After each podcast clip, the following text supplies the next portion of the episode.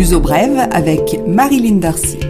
Bonjour et bienvenue dans une nouvelle édition de l'Ozo Brève. Et pour commencer, une inquiétude pour la saison hôtelière en Algarve. On l'aura remarqué, les températures ne sont pas les meilleures en contre-cycle de ce qui est observé dans le reste de l'Europe. Les professionnels du tourisme, des hôtels, des compagnies aériennes et les opérateurs touristiques ont baissé les prix en juillet et en août pour compenser la baisse des réservations par rapport à 2018. Les promotions du type dernière minute semblent cependant produire leur effet. Sur les cinq premiers mois de l'année, de janvier à mai, l'hôtellerie s'en sort plutôt bien avec une nouvelle augmentation de la fréquentation de plus 4,1% comparé à la même période de l'année 2018. Une hausse donc mais limitée qui traduit une certaine stagnation selon différents opérateurs et analystes du secteur. Attention pour ceux qui conduisent, une nouvelle grève des camionneurs transporteurs de combustible est prévue le 12 août et pour une durée indéterminée. Les négociations en cours entre le patronat et le syndicat indépendant des transporteurs de produits dangereux n'ont pas abouti. Elles portent sur la révision de la convention collective du secteur et sur la révision du salaire base. Les syndicats réclament 850 euros à partir de janvier 2021. Les camionneurs devraient respecter un service minimum de 20 25%. Toujours à propos de combustible, ils sont au Portugal 7% plus chers que la moyenne européenne. C'est le constat de l'Observatoire de l'énergie qui a réalisé une étude sur cette question. Entre 2017 et 2018, le gasoil a augmenté de 8,1% et l'essence de 5,1%. Le gaz et l'électricité ont également augmenté. En 2018, le Portugal est à la sixième place de l'électricité la plus chère sur l'ensemble des 28 Européens. Le pays reste par ailleurs très dépendant de l'énergie fossile à près de 50% pour le pétrole et 11% pour le gaz naturel. Premier pays fournisseur d'énergie fossile au Portugal, la Russie. Le mystère des malaises et vomissements dont les nouveaux avions de la TAP n'est toujours pas élucidé. Airbus semble avoir détecté la cause des mauvaises odeurs. Il s'agirait de gouttes d'huile libérées au décollage et à la climatisation défaillante.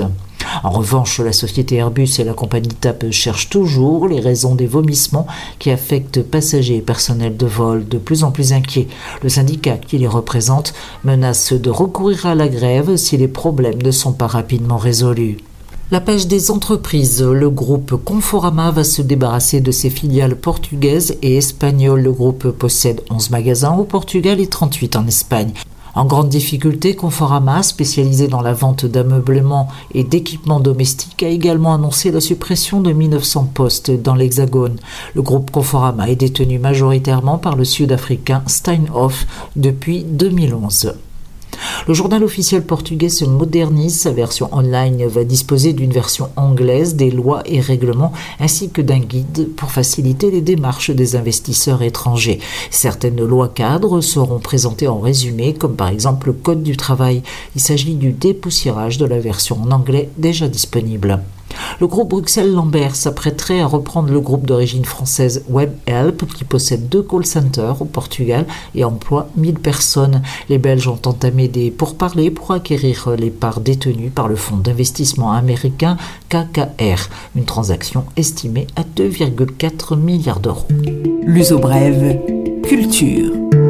Les suggestions culturelles pour terminer, le week-end des festivals avec Superbox Super Rock 25e édition, la référence dans l'univers festivalier qui se déroule au Mécou au sud du Tage. Les 30 000 places disponibles se sont arrachées avec ce retour aux origines du mythique festival avec des noms comme Lana Del Rey, Cat Power, Jungle, Dino de Santiago, Charlotte Gainsbourg pour ne citer que cela. Du 18 au 20 juillet, prix des billets entre 60 et 110 euros.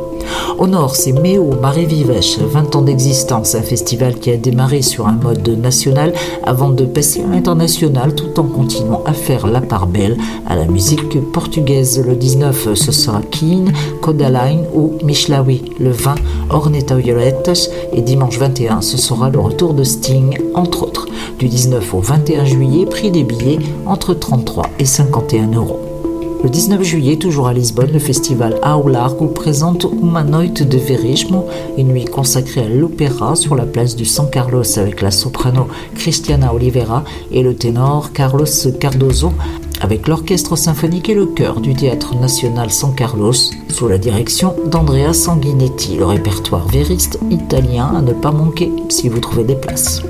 Un événement également le rassemblement de 2600 danseurs de 111 groupes pour le Festival Corps pour des amateurs et des professionnels samedi 20 et dimanche 21. Cela se passera dans les jardins du Palais National d'Ajoud.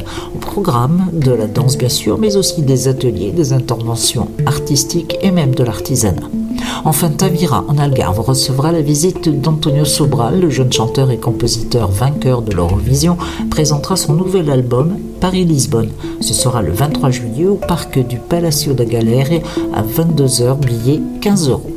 Ce numéro de Luso Brève est maintenant terminé. Je vous retrouve la semaine prochaine pour une nouvelle édition de Luso Brève TSF.